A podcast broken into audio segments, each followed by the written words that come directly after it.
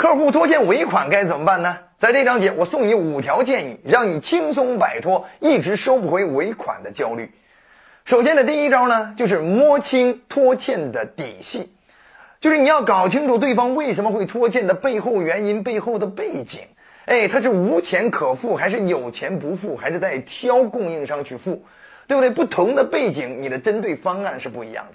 如果他是无钱可付，你就不能太着急了，你得查清楚他到底还有哪些关键人物留存。那这些关键人物还有哪些关联关系以及关联痛点？他在意哪些人，在意哪些事儿？我们就可以通过他在意的这些人和事儿上去找他的痛点，去想办法给他施压。那如果他是有钱不付，那你也要搞清楚他为什么不付呢？对不对？这钱到底卡在哪儿了呢？哎，关键人物、关键原因到底是谁呢？你得搞清楚。啊，当然，一般情况，为了了解清楚这些背后的背景，是需要你去找关系的。比如说，你要认识他们企业内部的一些能够给你介绍实情的人啊，甚至通过送礼呀，啊，私下里搞一些关系呀，让他给你说一些真心话，对吧？哎，或者是你通过行业内的前辈，哎，够得着的啊一些人，然后呢，帮你去打探一些内情。当你了解内情了，你的针对性方案才会起效，好吧？好了，这是跟大家所说的第一条，就是摸清他拖欠的底细。那还有第二点呢，就是聚焦关键人物，就是你得搞清楚这钱到底卡在哪些关键人物手里了，哎，到底卡在哪些关键环节、哪些关键部门了，哎，你得擒贼先擒王啊，否则的话，你光跟他下边的业务对接人在那磨磨磨磨磨，你磨到最后你也要不回来你想要的款项。因为他一没有决策权，二他都不明白为什么会拖欠，这背后的本质原因到底是什么？他一二三四五他都跟你说不出来，没错吧？所以你得想办法抓住关键人物，并且你得搞清楚关键人物的脉络关系，他要对谁负责，他还有哪些关联关系，他还有哪些岗位职责啊？他的上下游需要协同的还有哪些？这些点你梳理清楚了，你也好通过这些点去反制于他，对不对？有可能他。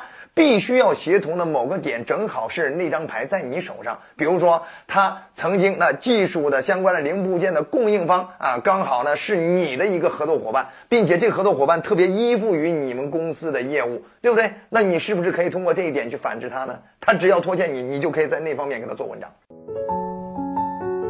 想要收听更多付费节目，请加微信六九九二五零知识众筹群，期待您的加入。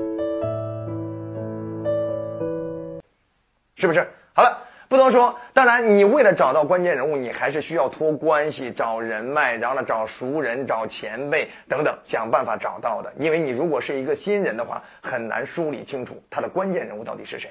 好了，先不说这一点，那第三点呢，就是明确啊，他拖欠的后果。哎，明确拖欠后果呢，就是你从四个维度可以跟他明确。第一个维度就是从眼前既定的合作上。啊，你如果拖欠了，然后呢，我们既定的很多的一些事情也不好往下贯彻了，知道吗？本身站在对方的角度来说，就比如说曾经我们既定的一种老货啊，也很难下下来的新品也很难去什么，你下了订单也很很难出，很难出库，很难出货了，对不对？好了，那么另外呢，就是未来。呃，未来的延续性的合作的障碍性，对不对？你今天如果你要拖欠的话，还会影响我们未来的这种延续性的合作啊。当然，另外第三个维度就是站在公司，第四个维度就是站在个人。你看，一个既定维度，一个未来维度，一个公司维度，一个个人维度。那公司维度呢，就告诉他这件事对整个公司会有什么样的影响，甚至未来对公司的品牌、公司的员工的稳定性等等。好了。总之，对方想到的啊，或者顾虑的，你都可以给对方描述。然后呢，对对方个人也是一样啊，你可以给他描述这件事儿。如果你不能够按咱们之前约定的如约去进行的话，那么到最后我们这件事情反映到咱们这种行业商会那，或者是你们公司董事长那，让你们董事长在这件事上未来在整个行业都不好立足，对不对？呃，这对你个人也不会是一件好事儿啊，对吧？因为你老大。嗯，最后都因为这件事儿受到了影响，那你能好好到哪儿去呢？对吗？好了，总之呢，你要跟对方去谈到这件事儿，其实你本不希望它发生，也相信对方不希望它发生。如果一直这样拖下去的话，到最后有可能会造成既定的合作会受到一定的呃，会受到一定的影响。我们未来的合作受到什么样的影响？公司的层面会是受到什么影响？你个人的层面职业生生涯会受到什么样的影响？好了，这是明确拖欠后果。那第四点呢，就是我们要跟他明确我们的个人难处。啊，如果我是整个公司的一个相关的决策人的话，我当然我不必这么着急。但是今天这件事儿是跟好几个相关部门都关联起来，并且我就是个打工的，对不对？哎，这件事儿涉及到整个项目部的奖金问题，涉及到整个销售部的这种业绩达成问题。对不对？涉及到我们公司的这样一种奖惩制度的问题，对不对？如果今天你还是这样一直拖的话，我相当于我本月我上个月就没有拿到奖金了，我这个月还拿不到奖金，并且我这是完全连呃这个连自己的工资都拿不到，对不对？年终奖就更不用说了，嗯，对吧？哎，你这样跟对方去说你的处境有多么的不容易，在公司多不受老板待见啊，多不受项目部待见，甚至经常被自己的销售经理所批评。对不对？在整个公司都活得压抑的都受不了了啊！等等等等，好了，你给他明明确你的难处，我实在没办法。如果您这样再一直拖的话，我只能去你公司上班了，对吧？啊，这样的话给他一种感觉，我一个大活人，我天天去你那儿闹腾，知道吗？你也受不了，对吗？好了，这是明确个人难处。那最后一个呢，叫唱好红黑脸。啊，就是你也要去跟他提一提，之前他可能提出来，在项目整个合作过程中提出来什么需要你去协助了，需要你去帮助了，你都额外给他找到相应的这种，比如说技术总监给他帮忙了，啊，给他讲找到相应的行业的专业人士，然后呢给他提出相应的这种指导建议了，对不对？你看我曾经我你给我提的任何的，我能满足你的，我都额外都给你满足你。知道吗？我哪怕我自己垫钱，我自己花钱，我给你请什么样的专家，对不对？可是现在你也也需要你来理解我、支持我一下呀，对吧？啊，让他得知道感恩图报。对吧？唱好红黑脸，甚至有些时候你跟他说的比较严重，就是我实在没办法了，我只能去你公司上班了。我们公司呢，就是追款流程呢，它是有标准流程的。呃，我们刚开始会发这个追款函，呃，知道吗？催款函。那么催款函如果嗯对方没有回回复的话，那第二步就是我们只能去对方公司上班，知道吗？第三步呢就是报警，第四步就是走法律程序，知道吗？我没有办法，知道？你不要以为这是我自己情愿的，我现在我也是被大家逼的，没有办法。你想想，我们整个项目部。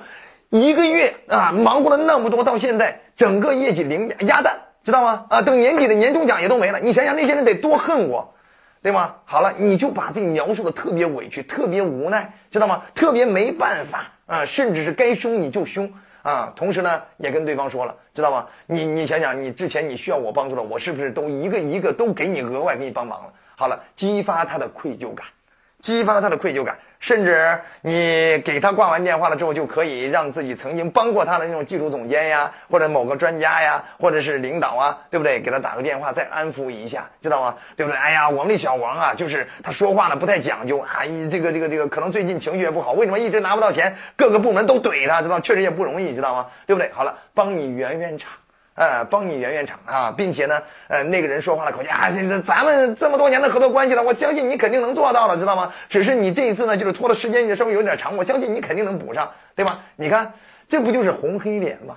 啊，好了，就是跟大家所说到的，我们通过以上五条建议，我们比较容易让对方有压力。来，我们总结一下。那第一步呢，就是摸清拖欠底细，你搞清楚对方为什么会拖欠的背后原因，你才能够对症下药，一针见血。那第二步呢，就是聚焦关键人物，擒贼先擒王，千万不要在无意义的人身上浪费太多的时间。那第三步呢，就是明确拖欠后果，我们可以从既定的、未来的、公司的、个人的等四个维度去明确拖欠的后果。那第四步呢，就是明确自身的难处，我也没有办法，我无论做出任何的事情，其实都是为了咱们必须要有一个结果，要有一个交代。